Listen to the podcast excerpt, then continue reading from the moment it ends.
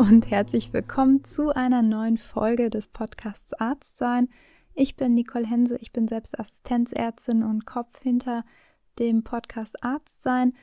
Ich habe diesen Podcast gegründet letztes Jahr, um uns allen Möglichkeiten zu zeigen, zu erarbeiten, die uns wieder mehr erfülltes Arztsein bereiten können. Und umso mehr freue ich mich heute, einen total schönen Beitrag für euch vorbereitet zu haben, denn es geht heute um Achtsamkeit. Und ja, Achtsamkeit ist ein sehr abstrakter Begriff und deshalb habe ich einen ja, Fachexperten im wahrsten Sinne des Wortes mit in den Podcast eingeladen. Er ist Neurowissenschaftler, Psychologe, promoviert und Achtsamkeitsmeditationslehrer hat selbst eine Achtsamkeits-App, die App Balloon, gegründet und hat einen Podcast. Der Podcast heißt Verstehen, Fühlen, Glücklich sein. Und ja, ich freue mich, euch diese Folge heute mit Dr. Boris Bornemann vorbereiten zu dürfen, vorbereitet zu haben, dieses Interview geführt zu haben. Und ja, ich hoffe,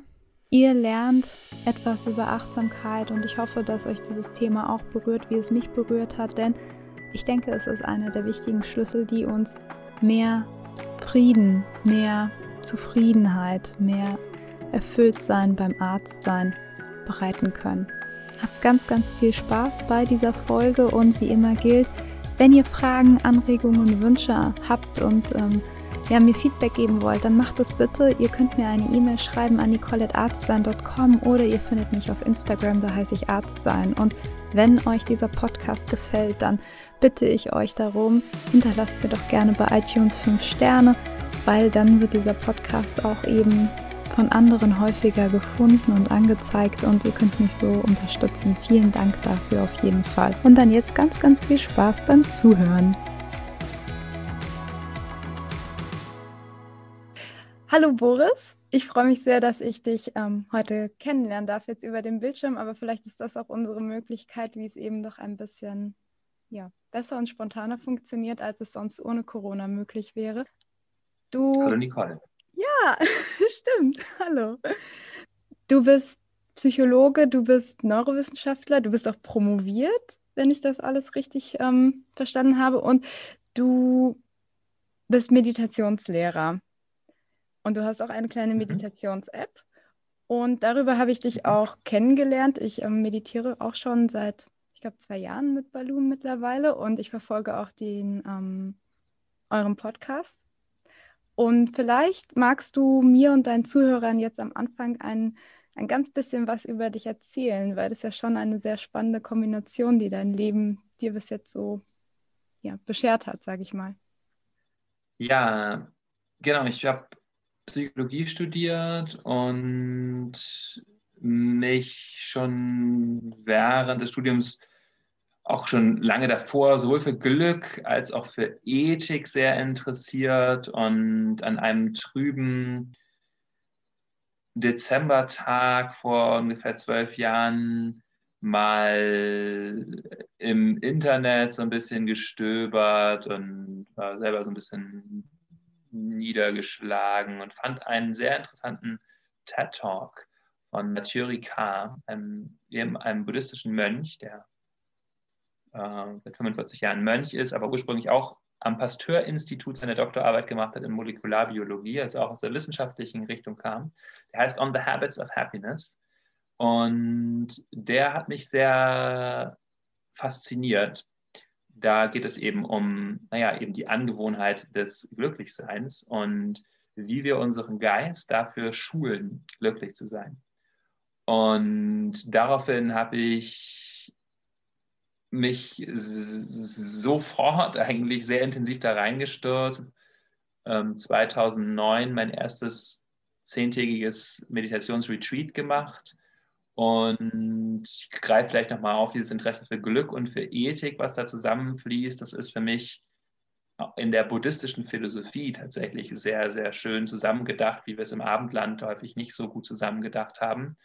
Also wie die Handlung, die mich glücklich macht, auch die ist, die andere glücklich macht und andersrum gedacht, wenn ich mich auf das Wohlergehen anderer ausrichte, wie das auch dazu beiträgt, dass ich selber erfüllt lebe. Das war, glaube ich, so ein Aspekt, den ich daran sehr interessant fand. Und natürlich den Aspekt, so als damals auch schon sehr neurowissenschaftlich orientierter Mensch, dass wir unser Gehirn trainieren können durch Meditation und vielleicht so trainieren, dass wir zufriedener, glücklicher, gesünder sind.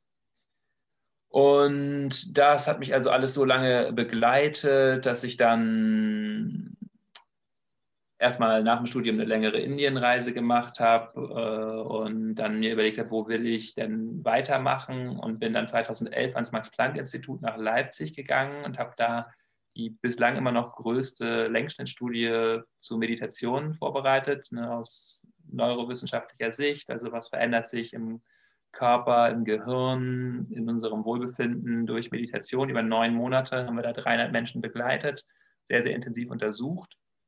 Ähm, also alle möglichen medizinischen Parameter auch, die vielleicht Hörerinnen und Hörer interessieren. Und äh, habe dann aber nach der Doktorarbeit, die ich geschrieben habe, da über Regulation des autonomen Nervensystems und Körpergewahrsein, gemerkt, dass ich mich wesentlich mehr noch auf diesen praktischen Weg wieder besinnen möchte. Also praktischen Weg heißt für mich erstmal noch wieder mehr Zeit für tatsächliche Meditationspraxis bereitstellen und vor allen Dingen auch die Praxisvermittlung, also das anderen Menschen nahebringen, weil ich glaube, dass da ein riesiges Potenzial drin liegt für Individuen und auch für die Gesellschaft. Und habe dann eben angefangen, wesentlich mehr zu unterrichten und unter anderem auch diese von dir erwähnte Meditations-App Balloon ins Leben zu rufen, die vor allen Dingen versucht, Meditation zu verknüpfen mit den wissenschaftlichen Hintergründen dazu, also auch Menschen abholt, die vielleicht keinen Zugang dazu finden aus anderen Quellen, sondern die sich vor allen Dingen auch dafür interessieren, ja, was wissen wir denn eigentlich darüber, wie das funktioniert und warum uns das zufriedener oder gesünder macht. Mediziner zum Beispiel. Zum Beispiel Mediziner. Genau. Ähm, vielleicht kannst du uns dann direkt an der Stelle auch erzählen und erklären, was Achtsamkeit ist und was sich hinter den vier Buchstaben MBSR versteckt. Ja, warum die Frage interessant ist, kann ich auch nochmal sagen. MBSR, ich bin MBSR-Lehrer mhm. auch. MBSR, fange ich vielleicht mal damit an, steht für Mindfulness-Based Stress Reduction. Also Stressreduktion durch Achtsamkeit ist in den 70ern von auch einem Molekularbiologen, nämlich John Kabat-Zinn, entwickeltes Programm, was mittlerweile der mit Abstand am besten untersuchte Standard der Achtsamkeitspraxis, der Meditationspraxis ist. Also auf säkularisierte Art und Weise wird das da vermittelt und ist mittlerweile eben in tausenden Studien wissenschaftlich untersucht und die Wirksamkeit belegt für zum Beispiel Reduktion von Stress, Verbesserung der Schlafqualität, äh, allgemeine Lebenszufriedenheit, bei ganz vielen psychischen Erkrankungen hilfreich ist, auch bei körperlichen Erkrankungen hilfreich sein kann, möglicherweise auch aufs Immunsystem positive Effekte hat und so weiter. Da könnte man jetzt in die einzelnen Effekte sehr weit einsteigen. Aber jetzt ist die Frage, äh, Mindfulness-based, also achtsamkeitsbasierte Stressreduktion, wodurch wird da Stress reduziert? Also Achtsamkeit ist da sozusagen die wirksame Zutat, steht jedenfalls auf der Packung drauf. Und was das ist, ist gar nicht so einfach zu definieren. John Kabat-Zinn, der Begründer, definiert das äh, gerne als nicht wertendes Gewahrsein des gegenwärtigen Moments, auch willentlich, willentliche Aufmerksamkeit auf den gegenwärtigen Moment in einer nicht wertenden Weise. Klingt alles ein bisschen kompliziert. Ähm, man kann auch ganz einfach sagen, Gegenwärtigkeit ist eine schöne Übersetzung auch. Also wir haben das schöne deutsche Wort Geistesgegenwart, mhm. wirklich präsent sein. Geistesgegenwart äh, kann das Ganze dann wiederum ein bisschen kognitiv erscheinen lassen. Wir können sagen, wirklich mit allen Zellen, mit dem gesamten Körper, mit unserem gesamten Wesen, Organismus gegenwärtig sein, also feinfühlig eingestellt auf das, was passiert. Mhm. Und man muss vielleicht auch dazu sagen, dass dieser Begriff Achtsamkeit ja letztendlich dem Buddhismus entlehnt wurde, wo dieser Begriff zwar eine zentrale Rolle spielt, aber bei weitem nicht den gesamten Kultivierungspfad, also Kultivierung von geistiger und körperlicher Gesundheit oder seelischer Befreiung oder wie man es auch mal bezeichnen möchte, umschreibt. Also der Begriff Achtsamkeit spielt eine zentrale Rolle, aber er ist ganz stark verbunden mit anderen sehr zentralen Aspekten in diesem Pfad, wie zum Beispiel auch liebende Güte oder Freundlichkeit, die wir kultivieren, eine Klarsicht oder Einsicht, Erkenntnis über die Natur der Wirklichkeit, bestimmte ethische Verhaltensweisen, an denen wir uns orientieren und so weiter. Also das ist ja so im Westen das Label geworden, unter dem alle diese Arten von Kultivierungspraktiken zusammengefasst werden. Aber rein ja, technisch gesehen ist das eben ein zentrales ja, ein zentraler Wirkmechanismus, aber nicht der einzige. Also wenn wir wieder auf die Packung zurückkommen oder die Packungsbeilage steht da drauf, Achtsamkeit ist äh, die Hauptzutat, ja. Und dann sind da aber ganz viele weitere Verbindungen beigesetzt, die äh, diesem Cocktail erst seine, seine volle Schönheit verleihen. Super, danke für die Erklärung. Ich glaube, das war jetzt schon mal sehr, sehr umfassend und ich denke, dass ähm ja, diese, der, der Begriff der Achtsamkeit, der ja doch irgendwo auch, gerade weil du gesagt hast, dass es ähm, auch mit in die buddhistische Bedeutung mit auch mit reingeht, ein sehr, sehr weiter Begriff ist. Und MBSR ist tatsächlich, ähm, wenn man als Mediziner dann da nochmal so eine Verbindung sehen möchte, auch in unseren Standards bereits integriert, eben weil es so gut in, untersucht ist. Also unsere Krebspatienten, denen wird das tatsächlich empfohlen. Es gibt ja diverse andere Dinge, die in den Leitlinien mit erscheinen, die dann ähm, nicht empfohlen werden, die dem Patienten tatsächlich eher schaden können. Und MBSR steht als einzige, hm, sage ich mal, kognitive Form, was der Patient für sich zu Hause machen kann während einer Krebstherapie. Ist das mit in der Leitlinie mhm. für das Mammakarzinom mit erwähnt. Und das finde ich tatsächlich ist sehr schön, weil das einfach auch signalisiert, mhm. wie gut die wissenschaftliche Untersuchung da bisher erfolgt ist und wie gut die Studienlage offensichtlich auch sein muss. Boris, wie ist es, wie, wie kann unser, also wie kann unser Leben dann durch Achtsamkeit verändert werden, wenn wir jetzt mit unseren, mit all unseren Sinnen im Moment sind und diesen nicht bewerten? Was kann uns dann für uns daraus Positives entspringen?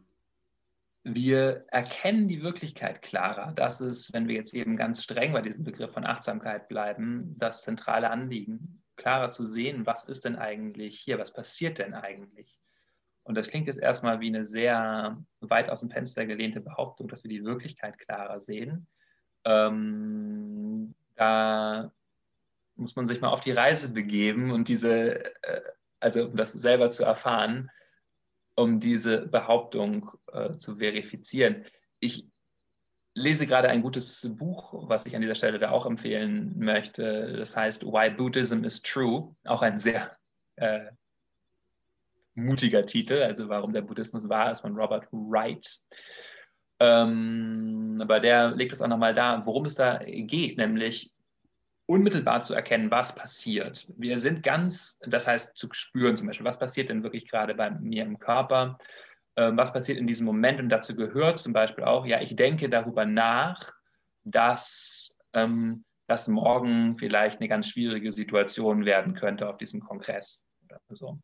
Und das ist ja erstmal eine ganz akkurate Beschreibung der Wirklichkeit. Ich denke darüber nach, dann kann ich merken, ah, da ist bei mir eine Kontraktion im Magen, da ist vielleicht ein bisschen Schwitzen und Unruhe, die passiert. Das passiert jetzt gerade wirklich.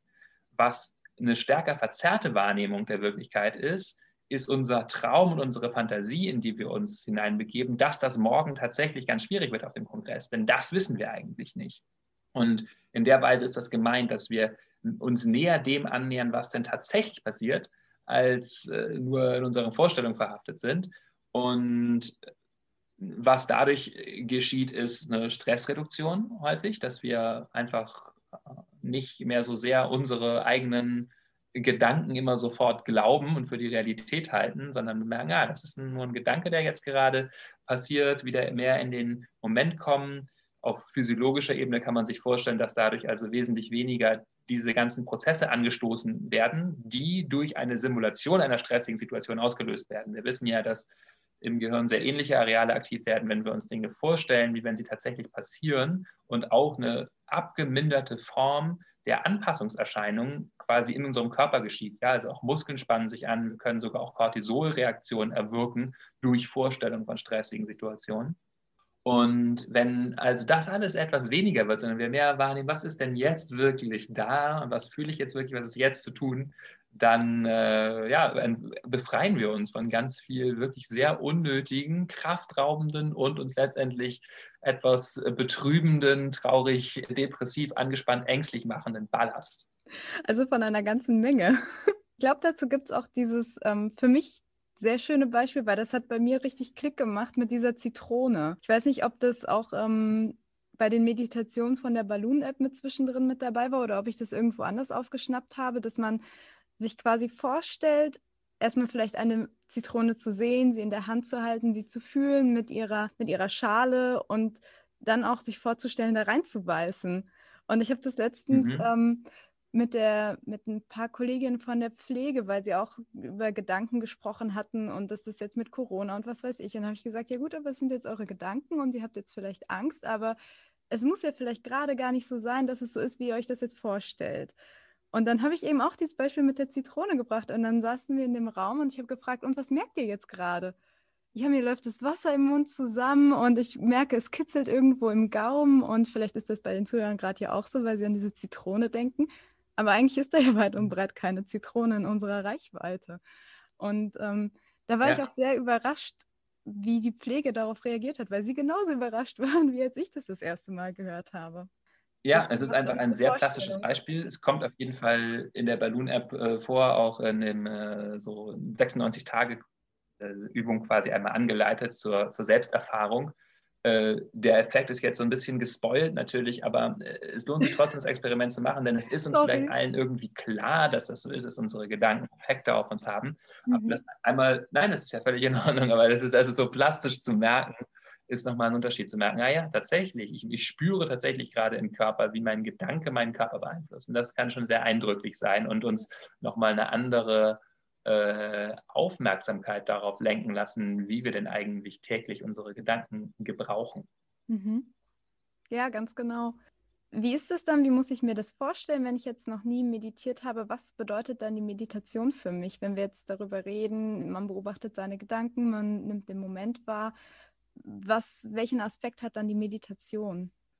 Also diese, das, was wir mit Achtsamkeit in unser Leben bringen wollen, ist natürlich etwas, was wir überall in unser Leben bringen wollen. Also zum Beispiel eben Gegenwärtigkeit, das klare Erkennen, was passiert, aber auch Aspekte, über die wir jetzt noch nicht so viel geredet haben, wie zum Beispiel Freundlichkeit, liebende Güte mit uns selbst, Freundlichkeit zu anderen äh, Personen, eine gewisse Verbindung mit dem Leben spüren. Und diese Dinge, die wollen wir natürlich ja für unser Leben. Ja, die sind, wollen wir nicht nur irgendwie zehn Minuten werden wir irgendwo auf dem Kissen sitzen erfahren, sondern das wollen wir eben kultivieren und das dann mitnehmen ins Leben. Und kultivieren ist schon ein gutes Stichwort. Das altindische Wort für Meditation heißt Bhavana. Das bedeutet Kultivierung.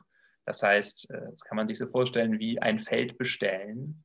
Das machen wir in der Meditation eben sehr intensiv. Ja, wir kultivieren etwas, was wir dann auch im Laufe des Tages weiter kultivieren können, aber das ist so eine intensive Zeit, wo wir eben ja, bildlich gesprochen, die Pflanzen gießen, düngen, äh, vielleicht etwas umgraben, jäten, vielleicht auch mal Dinge abschneiden und uns eben nach innen wenden und schauen, was passiert denn da eigentlich gerade und zum Beispiel etwas kultivieren wie eben Gegenwärtigkeit immer wieder einfach zum gegenwärtigen Moment zurückkommen. Wir merken, wir sind in Gedanken, wieder zum Atem und zum Körper zurückkommen und damit etwas in Kontakt bringen, was tatsächlich gerade hier ist, anstatt nur dessen, was ich mir gerade vorstelle. Und das kultiviert allein schon eben Gegenwärtigkeit und auch Kontakt mit Gefühlen. Ja, das kann man zum Beispiel in meiner Doktorarbeit auch gezeigt, dass eben der Kontakt zum Körper gleichzeitig auch unsere Gefühlsklarheit erhöht. Also Körperempfinden haben wir objektiv gemessen mit so einer Herzschlagerkennungswarnaufgabe und dann äh,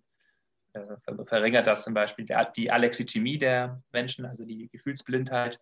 Okay, das sind jetzt wieder wissenschaftliche Abschweifungen, aber ähm, so, das ist eine Sache, die wir zum Beispiel eben kultivieren können. Körpergewahrsein, ja, wird ja auch messbar erhöht eben. Äh, auch Veränderungen im insulären Kortex im Gehirn sind zu beobachten, also Regionen, die für Körperwahrnehmung zuständig sind, in Aufmerksamkeitsnetzwerken, also frontale Cortices, Cortexbereiche und ähm, das sind eine, eine Sache zum Beispiel, die ich kultivieren kann.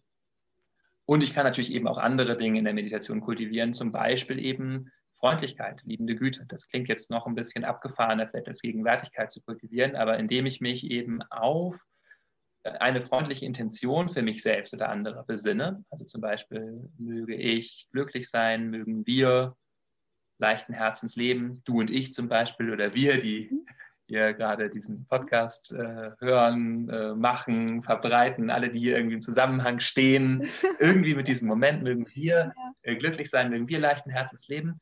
Und das ist eine Intention, auf die kann ich mich besinnen. Das ist jetzt ein bisschen anders zu verstehen als eine Autosuggestion, äh, weil ich wirklich versuche, diese Intention, äh, die ich, ich wähle eine, die ich tatsächlich habe, die ich von mir kenne und mich in die zu sammeln vielleicht fühle ich das in dem Moment, vielleicht fühle ich aber auch das ganze, das Gegenteil, merke gerade erstmal, wie traurig ich bin oder wie schwer mir das auch fällt, tatsächlich diese Intention zu fühlen. Und das ist alles sozusagen jetzt in ganz kurzer Form eine Meditation über diese Intention in uns, die auch wiederum nachweislich sehr, sehr heilsam ist.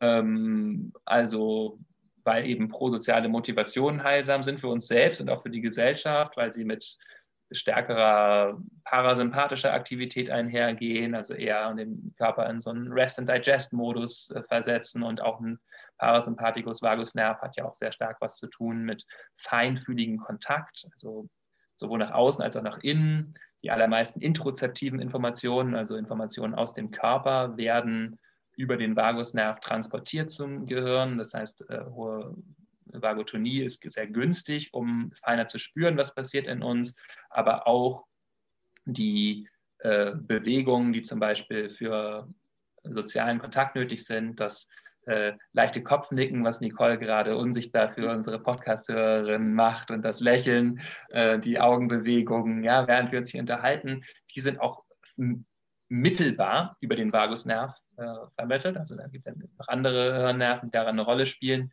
aber ähm, ich erlaube mir jetzt so ein bisschen Nerd-Talk, weil ich weiß, dass hier Ärztinnen und Ärzte ich zuhören. Sagen, du nutzt ähm, aus.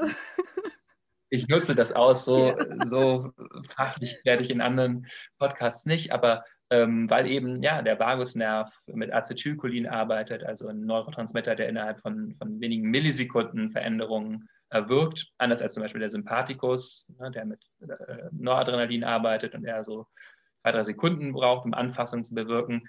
Äh, so ist also dieser vagotone Zustand, so eine hohe ähm, Vagusnervauslenkung, wie wir sie erreichen, wenn wir uns über äh, in Liebe, Wohlwollen, Wärme, äh, solche Haltungen sammeln, auch sehr günstig, um äh, sozialen Kontakt zu befördern und feinfühlig zu werden für unsere Umwelt.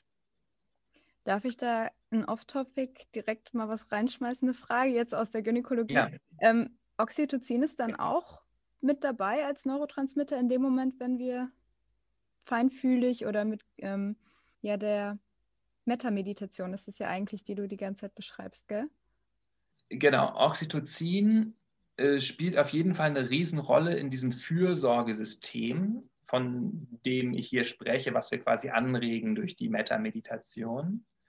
Und wir wissen, dass eben bestimmte Hirnregionen angeregt werden, die mit Fürsorgeverhalten zusammenhängen, mit Paspalidum zum Beispiel, äh, dass eben äh, eher ein parasympathischer Zustand induziert wird.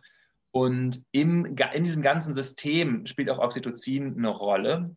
Äh, wir wissen, dass äh, es ist jetzt leider so, dass es mir keine Studie bekannt ist, die den direkten Einfluss äh, von Metameditation auf Oxytocin-Ausschüttung ähm, zeigt. Ähm, das, ähm, aber wir können eben wiederum so indirekt schließen, dass es Teil dieses biologischen Systems ist, äh, was wir da äh, quasi trainieren und üben. Wir wissen, der Vagusnerv ist, äh, ist die erste Bindungsstelle von Oxytocin. Wenn man äh, in der Embryonalentwicklung von Ratten so Tracer-Studien macht und schaut, wann wo bindet sich der Oxytocin? Ist das alles im Vagusnerv versammelt? Ja, also ähm, ja, es ist eine indirekte Antwort, aber klar, Oxytocin spielt eine Riesenrolle für dieses, für dieses Fürsorgesystem, was wir eben durch Meditation auch stark in uns stärken. Also ganz kurz, was meine ich damit? Das System, was sich eben in uns Menschen entwickelt hat, um und an allen Säugetieren, um die Fürsorge für unsere Jungtiere zu unterstützen. Ähm, brauchen natürlich wir alle Säugetiere hm, ganz stark und der Mensch noch am allermeisten, weil die Jungtiere eben so verletzlich sind. Und dieses Fürsorgeverhalten hat sich eben von der jungen Pflege auch ausgedehnt auf romantische Partnerschaften, auf Fürsorgeverhalten schlechthin. Also ja, wenn wir, wir können quasi das eben gezielt in uns stimulieren, letztendlich liebevoller, freundlicher und unterstützender zu sein mit uns selbst und mit anderen. Mhm. Gut, dann danke dir für diesen kleinen Exkurs in die ähm, ja, Neurotransmitter, Biologie. Wo wir jetzt so viel über Neurotransmitter gesprochen haben und auch über unsere Gedanken, hast du ja auch gerade schon mal ganz kurz das Thema Gefühle angesprochen. Weil meine nächste Frage wäre auch in die Richtung gewesen, inwiefern Achtsamkeit und MBSR auch ja unsere Wahrnehmung und Sichtweise auf Gedanken, das haben wir jetzt ja schon sehr viel besprochen, aber eben auch auf unsere Gefühle da Einfluss nehmen kann und da auch Dinge verändern kann. Ein bisschen haben wir das ja auch jetzt gerade eben sehr viel mit Oxytocin und Vagotonus und so weiter besprochen, aber vielleicht noch mal ein bisschen allgemeiner und weniger neurowissenschaftlich da eine kurze Erklärung.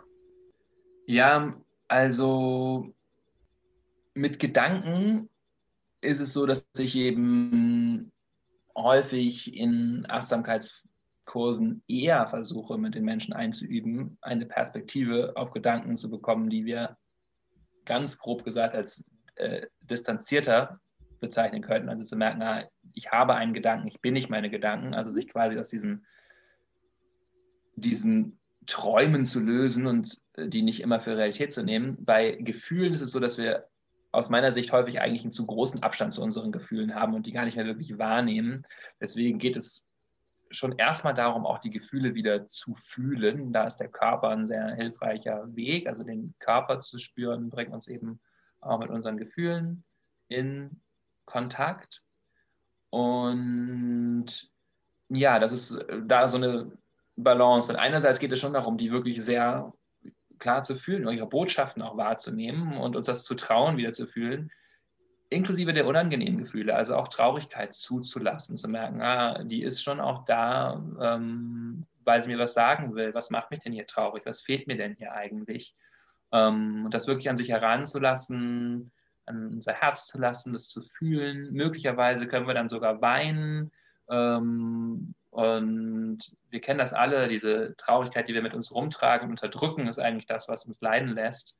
Nicht, die, die, nicht das Gefühl, was wirklich fließen kann. Wenn wir weinen, ist das wie so ein natürlicher Relief, ja, den das Baby ja auch so stark uns vorlebt, ja, das weint und, und dann ist es irgendwie abgelenkt und guckt den Faxen machenden Menschen an, der da neben ihm steht und auf einmal fängt es an zu lachen. Ja, das hat sich dann auch ausgeweint oder hat es dann auch losgelassen. Und wir tra tragen Gefühle häufig viel zu lange mit uns rum, lehnen uns selber ab, weil wir das Gefühl haben, schämen uns für das Gefühl ähm, und äh, Gefühle also zulassen zu können, auch ausdrücken zu können, ist schon auch ein wichtiges Anliegen von Achtsamkeitspraxis, wo wir eben lernen können, das erstmal im Körper wahrzunehmen aber dann zum Beispiel auch einfach zu benennen, sich hinzusetzen und zu merken, ah, bei diesem Gedanken äh, an meine Oma, der es gerade nicht so gut geht oder so, was empfinde ich da? Ist da Traurigkeit? Ist da vielleicht auch Dankbarkeit?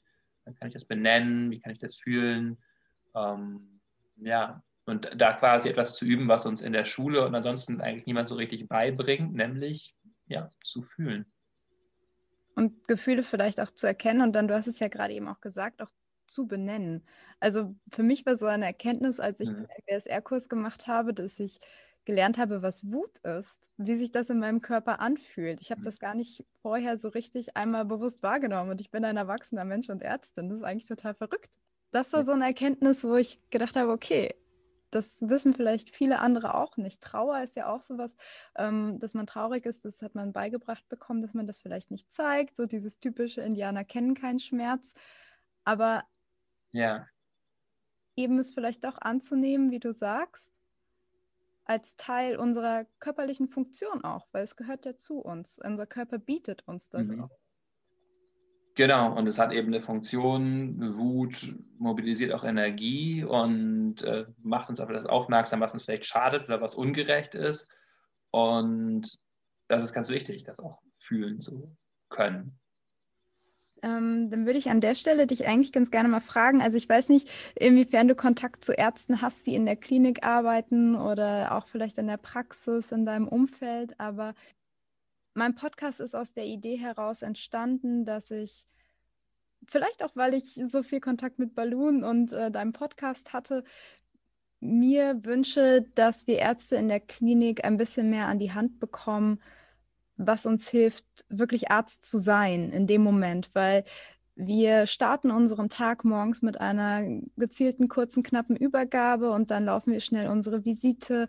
Es ist alles irgendwo zeitlich vorgegeben. Wir haben keinen Handlungsspielraum ähm, über unsere Dinge, die wir über den Tag machen. Und irgendwo müssen wir immer Zeit finden, den nächsten Patienten zu sehen und viel zu dokumentieren, alles richtig zu machen, natürlich, weil es geht ja um ein wichtiges Gut, die Gesundheit eines anderen Menschen. Dann hat man noch den ganzen Stress, sage ich mal, durch die Zusammenarbeit.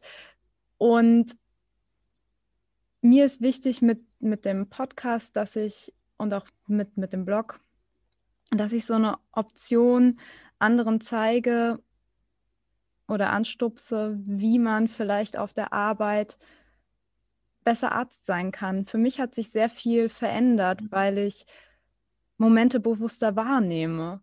Wenn ich manchmal nachts im OP stehe und wir jetzt zum Beispiel letzte Nacht, ich hatte Nachtdienst und wir haben eine Patientin sektioniert, also einen Kaiserschnitt gemacht, weil sie einen Geburtsstillstand hatte. Und in dem Moment zu wissen, nicht mit den Gedanken in der Ambulanz zu sein oder bei den anderen Frauen im Kreis, sondern wirklich in dem Moment zu sein, dass man jetzt diesen Kaiserschnitt durchführt, dass da ein neues Leben auf die Welt kommt, was ja eigentlich so was Wunderbares ist. Und viele vergessen das leider, weil sie über den Tag mit allen anderen Dingen beschäftigt sind und von A nach B nach C laufen, dass sie gar nicht die eigentlichen Dinge, die sie über den Tag machen, weshalb sie Arzt und Ärztin geworden sind, vergessen. Und vielleicht kannst du uns, wenn du jetzt so eine Idee davon bekommst, wie unser Arbeitsalltag aussieht, uns dann noch ein paar Hinweise geben, wie uns Meditation, achtsamkeitsbasierte Meditation und vielleicht auch einfach das Wissen, was dein Podcast vermittelt und auch die Balloon-App vermittelt, wie uns das im Alltag auch helfen kann, mehr Freude zu haben, vielleicht weniger in eine Depression zu laufen, weil das ja auch etwas ist, was unter Ärzten stark erhöht ist durch ähm, ja, durch den Stresslevel, sage ich mal, und vielleicht auch gesünder zu leben. Ja, äh, wahrscheinlich hast du gerade schon einen schönen Punkt gemacht und weißt aus deiner eigenen Erfahrung da am allermeisten drüber. Deswegen lade ich dich auch gleich nochmal ein, das, was ich sage, zu ergänzen, einfach weil äh, du deine eigenen Erfahrungen damit hast, wie es dir persönlich hilft. Mhm. Eine Sache, die du ja erwähnt hast, ist mehr im Moment zu sein, also es dann auch zu schaffen, eben sich bewusst zu sagen, jetzt bin ich hier, das erst noch zu bemerken, ich bin mit meinen Gedanken jetzt schon wieder ganz woanders und mache mir damit unnötig Stress, nehme die Situation hier nicht mehr so voll wahr und kann sie auch nicht mehr genießen und das eben umzukehren, zu merken, okay, jetzt nützt es wirklich gar nichts, während ich mit diesem Patienten gerade spreche, schon über alle anderen Sachen nachzudenken, äh, sondern ich habe die Uhr im Blick, ich weiß, ich habe jetzt genau zwei Minuten für dieses Gespräch und es ist nicht viel aber ich versuche für mein eigenes Interesse und das Interesse dieses Patienten, dieser Patientin ganz da zu sein. Und ähm, wenn wir das üben, machen wir eben auch häufig die Erfahrung, wie wohltuend das ist, ganz da zu sein und wie viel Energie das dann gibt. Also wie viel Energie äh, wir verlieren dadurch, dass wir eben nicht ganz da sind und wie viel angenehmer es ist, wenn wir kohärent da sind, also mit unserem ganzen Wesen im Moment. Äh, das ist vielleicht so ja, der wichtigste Punkt oder ein zentraler Punkt. Mein Gedanke ging, hing noch nach unserem vorherigen Gespräch über die Wut.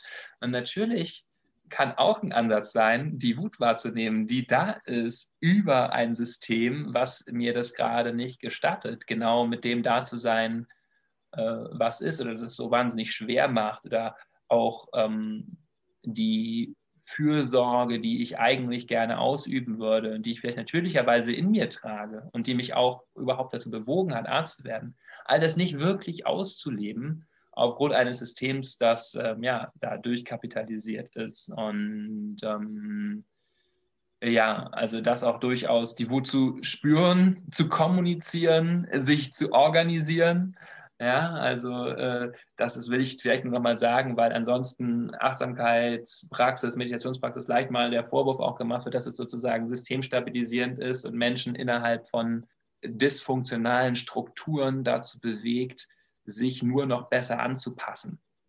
Und ähm, ich glaube, das kann in beide Richtungen gehen oder sollte in beide Richtungen gehen, dass wir sowohl natürlich was für uns tun und schauen, wie kann ich hier in dieser Situation dennoch präsent sein, dennoch diese Fürsorge für mich selbst ausüben, auch weiter wichtiger Punkt auch, ne, vielleicht noch in Achtsamkeitspraxis, gehört ja auch mal Selbstfürsorge dazu, also zu schauen, was tut mir jetzt eigentlich wohl, diesen Fokus darauf eher zu bekommen, als auch zu schauen, was ist denn das eigentlich für eine Struktur, in die ich hier eingebunden bin und wie kann ich auch meine Verantwortung wahrnehmen, daran etwas zu verändern für das Wohl von uns allen letztendlich, von mir als Ärztin, aber auch für das Wohl der Patientinnen, die ich versorge.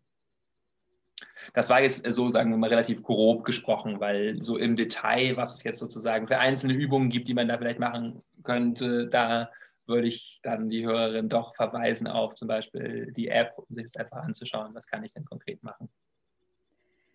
Du hast jetzt gerade auch eine ganze Menge ähm, ja, erklärt, auch was da alles an, an Faktoren ähm, zusammenkommt. Und ein Punkt, gerade auch mal negativen Aspekt für die Achtsamkeit mit zu erwähnen, denke ich, ist auch ganz wertvoll, dass man auch einfach weiß, ähm, ich benutze die Achtsamkeit jetzt nicht, um mich, um mich persönlich weiter zu optimieren, weil dann habe ich davon ja nichts. Dann mache ich mir wieder Stress, dass ich jetzt, oh, jetzt muss ich ähm, irgendwie einen Achtsamkeitskurs machen und dann muss ich abends an irgendeinem Termin sein und den muss ich dann auch wahrnehmen und schon dann dieses Muss, was man dann dahinter ja sich selbst vorgibt. Mhm. So ist es ja nicht gedacht. Es ist ja eher gedacht, ich weiß nicht, und das ist vielleicht auch eine Frage, die wir gleich gemeinsam noch einmal besprechen könnten. Wie ähm, kann ich Achtsamkeit für mich praktizieren? Das habe ich auch mit einer Kollegin diskutiert, die war auch in, in Nepal unterwegs, hat da auch ein Meditationsretreat gemacht und die ist ähm, auch ganz jung und die hat das auch schon ganz lange schon gemacht, also auch wirklich ein Jahrzehnt bevor ich angefangen habe zu meditieren, war sie schon sozusagen voll drin und sie hat gesagt, obwohl sie so viel meditiert, dass jeder seinen eigenen Weg finden muss. Und das heißt jetzt nicht, dass wir vielleicht ähm, wie gesagt, uns ein Buch kaufen und es nachlesen. John Kabat-Zinn hat das und das geschrieben und empfiehlt das und das, sondern dass wir nicht diesen Weg gehen der Selbstoptimierung. Wir machen jetzt einen 39-Tageskurs und was weiß ich, sondern was kann ich für mich über den Tag machen? Und dann, wie du eben sagst, auch Selbstfürsorge kultivieren und vielleicht zu merken, oh Gott, jetzt kriege ich schon wieder diese Kopfschmerzen, das zu registrieren, dass da Kopfschmerzen irgendwann auftreten und in welchem Moment kommen die denn? Und wieso kommen die? Ja. Vielleicht, weil ich seit drei Stunden nichts getrunken habe. Oder vielleicht, weil ich jetzt Bauchschmerzen habe, weil ich nichts gegessen habe. Oder all diese Dinge, die man vergisst, weil man die ganze Zeit in dieser Spirale weiterläuft. Und da vielleicht einfach zu lernen, den Moment innezuhalten, hat mir sehr, sehr viel geholfen, weil ich dadurch, dass ich jetzt zum Beispiel Wut erkenne, dass ich die fühle, bin ich ja schon mal einen Schritt weiter, weil sonst habe ich einfach reagiert. Und jetzt habe ich die Möglichkeit, wenigstens zu sagen, ja, ich bin gerade wütend, aber ich bin noch nicht an dem Punkt, dass ich wirklich regulieren kann, wie ich, wie ich darauf reagieren möchte, weil man muss ja auch sagen, selbst wenn wir jetzt anfangen zu meditieren und das Trockenschwimmen sozusagen zu üben, korrigiere mich bitte, mhm. wenn ich irgendwas anderes sage, also was, was äh, bei dir nicht ähm, in deiner Sicht nicht so richtig zutrifft, es braucht ja alles Zeit. Es ist nichts, was ich von jetzt auf gleich machen kann. Und das sind ja Prozesse, die wir vielleicht auch lange gelernt haben, vielleicht schon in der Kindheit irgendwann in Form einer Prägung gelernt haben, dass wir, wie gesagt, nicht traurig sein dürfen, weil Indianer kennen keinen Schmerz. Da ist es eben auf der Arbeit auch, ja, für mich sehr, sehr befreiend gewesen, das zu lernen, dass ich im Moment sein kann, dass ich, es klappt natürlich nicht immer, ähm, aber ich nehme so viel, viel mehr Momente wahr, die mir Sinn geben auf der Arbeit, mhm. sodass ich all diese Dinge, die, weil du jetzt auch gesagt hast, du möchtest den Ball zu mir zurückspielen, deshalb bin ich gerade so ein bisschen auch wieder, ähm, gehe ich ein bisschen auf die Arbeit wieder ein, wenn ich dokumentiere und diesen ganzen Papierkram mache, dann ist, ist das nicht der Grund, weshalb ich Ärztin geworden bin. Das ist etwas, was damit kommt, was immer wichtiger wird, was auch immer weiter uns begleiten wird, wogegen wir uns auch nicht wehren können. oder beziehungsweise wo man vielleicht einen anderen Weg finden muss, sage ich es mal so. Und natürlich geht es nicht darum, dass, das, dass der Einzelne sich daran anpasst. Aber um das System vielleicht irgendwann zu verbessern, muss man ja trotzdem irgendwo einen kleinen Schritt gehen. Und mein Schritt ist jetzt eben dieser, dass ich den Podcast wähle. Und dass ich hoffe, dass wenn andere die Assistentenzeit sozusagen überdauern und dann nicht in die Praxis fliehen oder in einen anderen Beruf, dass sie dann vielleicht auch das System ein bisschen revolutionieren können, sage ich mal, wenn man es ganz, ganz weit fassen möchte. Und dass man auf dem Weg dahin schönere Momente hatte mit dem Patienten, weil man im Gespräch war, weil man dann auch Dankbarkeit überhaupt erst wahrnehmen konnte, dass der Patient wirklich dankbar war. Das heißt immer, die Patienten mhm. würden sich nicht bedanken, aber vielleicht tun sie das ja, aber wir registrieren es gar nicht, weil es gar nicht richtig bei uns ankommt, weil wir nicht im Gespräch wirklich präsent waren.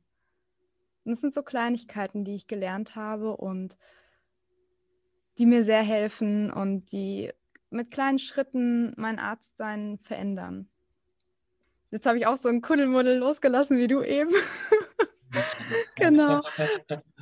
ähm, aber vielleicht, genau, das wollte ich dich ja eben schon dir die Frage auch nochmal zuspielen, inwiefern wir Achtsamkeit wirklich praktizieren können. Also muss es, weil das ist ja die Sache, also die Frage auch gewesen, die ich mit meiner Kollegin diskutiert habe, müssen wir dafür jetzt morgens ähm, jeden Morgen meditieren oder wie können wir, wie können wir Achtsamkeit lernen? Aus meiner Sicht ist eine regelmäßige Meditationspraxis schon eine fast unabdingbare Bedingung, um sich damit richtig in der Tiefe zu beschäftigen, weil wir einfach diese Zeit brauchen. Du hast es eben Trockenschwimmen genannt. Ne? Eine Metapher ist da häufig so, wenn wir schwimmen lernen, lernen wir das auch in einem ganz ruhigen Becken und nicht auf einem, tobenden Ozean. Auf dem tobenden Ozean würde niemand schwimmen lernen, weil das einfach schon für einen Schwimmer total schwierig ist, da zu schwimmen. Genauso ist eben Umgang mit Stress oder mit äh, schwierigen inneren Zuständen und Vorgängen wesentlich leichter, wenn ich still auf dem Kissen sitze. Ist schon schwer genug, ja? dann irgendwie liebevoll zu sein, präsent zu sein, es einfach zu akzeptieren, was da ist oder ja, das ist schon schwer genug, das zu erkennen, ohne sofort in Reaktionskaskaden zu gehen. Wenn ich das nicht auf dem Kissen schaffe, oder wenn ich es nicht auf dem Kissen wenigstens mal so versuche und es mir da vielleicht für ein paar Momente gelingt, da zu merken, ah, ich kann davon auch loslassen, ah, das ist was, was in mir passiert. Ich muss dieses Gefühl, in diese Wut zum Beispiel eben nicht sofort reingehen. Ich sehe diese Wut und spüre die und äh, bekomme jetzt eine freie Wahlmöglichkeit, damit mhm. umzugehen. Äh, wenn ich nicht so eine Zeit habe, in der ich das bewusst kultiviere, dann wird mir das im Alltag nicht gelingen. Dann kann ich natürlich auch andere Dinge tun, so, die helfen, so auf Wegen, vielleicht ein bisschen was verlangsamen oder Dinge, die irgendwie so unter dem Label laufen. Ich gestalte meinen Alltag achtsamer. Das ist schön, aber es wird mich nicht in die Tiefe bringen ganz richtig, um jetzt, natürlich bin da jetzt natürlich auch äh, irgendwie tiefer drin und würde sagen, wenn man das so wirklich tief machen will, sollte man eben auch mal einen Kurs machen, zum Beispiel einen MBSR-Kurs, wie du ihn angesprochen hast. Und oder sogar auch ein Retreat, also so eine Zeit, wo wir mehrere Tage wirklich uns damit beschäftigen, weil wir da einfach nochmal ganz andere Dinge über den menschlichen Geist äh, beobachten können, erfahren können selbst. Aber jetzt mal so ganz praktisch angefangen, ja, ähm, so täglich vielleicht erstmal zehn Minuten zu meditieren ist ein guter Einstieg. Und dann ist das A und O für mich, am, im Alltag Pausen zu machen. Das ist, glaube ich, von allen einzelnen Achtsamkeitstipps, die man geben kann, der, der wichtigste. Also innezuhalten immer wieder. Das ist dieses Wort ja vorhin auch verwendet. Und das kann wirklich auch ganz kurz sein, auf dem Flur, ähm, wenn ich vielleicht vom Patienten weggehe, ähm, kurz stehen zu bleiben. Oder ne, wenn ich im Büro, bevor, mich, wenn ich mich hingesetzt habe, dann einmal kurz loszulassen, den Körper zu spüren, Atem zu spüren, zu merken, was passiert gerade in mir. Und vielleicht kann ich dann eine hilfreiche Haltung finden, noch irgendwie. Ja, was, worauf will, möchte ich mich jetzt besinnen? Das ne, auf irgendwie, was ist mir jetzt gerade wichtig? Wie kann ich jetzt freundlich mit mir sein? Oder das können wirklich hm, zehn Sekunden sein, aber dass sich immer wieder daran erinnern, nach innen zu gehen und nicht die ganze Zeit im Tun zu bleiben, das ist ein, das ist ein ganz entscheidender äh, Tipp, um, um das wirklich in den Alltag zu bringen. Und ähm, du hast jetzt von diesen Retreats gesprochen und vom MBSR-Kurs. Der, ja, vielleicht, du bist ja auch MBSR-Lehrer, also vielleicht kannst du uns da dann ganz kurz nochmal kurz erklären, was ein MBSR-Kurs, wie der inhaltlich aufgebaut ist und was diese Retreats sind und wie wir so sowas finden, angenommen, man möchte das jetzt machen. Also MBSR-Kurse kann man gut finden über die Seite des MBSR-Verbandes. Wenn man das einfach googelt, MBSR-Verband, dann findet man, gibt es eine Suchfunktion für Kurse bei einem selbst in der Nähe. Ähm, Retreats sind ungleich schwerer zu finden, weil äh, es da keine so richtig gute einheitliche Seite gibt. Du kannst Meditationsretreat einfach auch mal googeln und dann aber sehr nach dem äh, Gefühl gehen, ob dich das anspricht. Das ist, weil diese Retreats häufig auch in der Tradition auch noch sind, also eher in der buddhistischen Tradition, muss man halt schauen, ob das was ist, was einen da selber irgendwie in Frage kommt und wo man vielleicht auch mal einen Schritt aus seiner Komfortzone rausgeht und sich, wie viel Buddhismus möchte ich mich aussetzen oder wie, äh, ja, da gibt es ja auch verschiedene, also ja. zum Beispiel äh, Zentrum äh, Beatenberg in der Schweiz ist eins, das sehr, sehr qualifizierte Lehrerinnen hat und wo das Ganze auch so vermittelt wird, dass das jetzt auch für Menschen, die keinen starken religiösen Hintergrund haben, gut annehmbar ist. Ähm, ich biete auch Retreats an, kann man, also meine Webpage hausbornemann.de mal schauen, welche anbiete. Im Moment ist es schon ausgebucht, aber es kommen auch wieder neue dazu, denke ich, irgendwann. Und äh, vielleicht ist es ein, äh, eine Stelle, an der ich kurz auch Werbung machen darf für meine eigene ähm, App, also ein Einstieg, das Anliegen der App ist ja eben gerade Menschen einen sehr, sehr niederschwelligen Einstieg zu bieten. Also einfach ähm, Balloon App im App Store runterladen oder genau im App Store sich runterladen und ähm, wenn, die, das gibt einen kostenlosen Einstiegskurs, den kann man sich angucken, anhören und wenn dir das als Hörerin, als Hörer gefällt, gebe ich dir auch noch einen Code, mit dem du auf der Website balloonapp.de einlösen kannst. Nämlich mit dem Code Podcast30 bekommst du dann 30% Rabatt auf ein Abo, ein Jahresabo. Und damit könntest du also tiefer einsteigen und äh, das so grundständig erlernen. Super, vielen Dank auch für, für den kleinen Rabattcode. Ich denke, da freuen sich bestimmt auch ein paar Zuhörer, dass sie dann auch, ja, wie gesagt, einen leichten Einstieg haben, wenn sie nicht direkt einen großen MBSR-Kurs und so weiter machen wollen. Von daher, ja, Boris, vielen, vielen Dank für deine Zeit heute und ähm, für deine Erklärung, für diesen schönen Ausflug in die Achtsamkeit es hat mich auf jeden Fall ähm, total gefreut, dich jetzt nach zwei Jahren Meditation mit dir zu der Stimme jetzt auch wirklich ein Gesicht zu haben, Mimik zu haben und dich ja, kennenzulernen. Dankeschön. Ich danke dir, Nicole. Es ist ein schönes Anliegen dieses Podcasts und ähm, ja, ich hoffe, dass er viele Menschen inspiriert. Ich hoffe auch. Danke dir.